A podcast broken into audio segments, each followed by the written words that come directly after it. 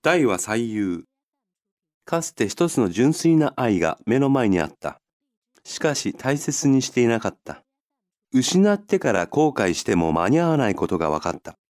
世の中にこれ以上苦しいことはない。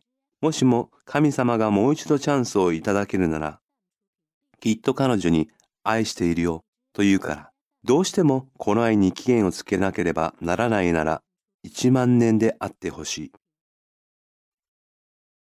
純粋、大切、失う、間に合う、チャンス。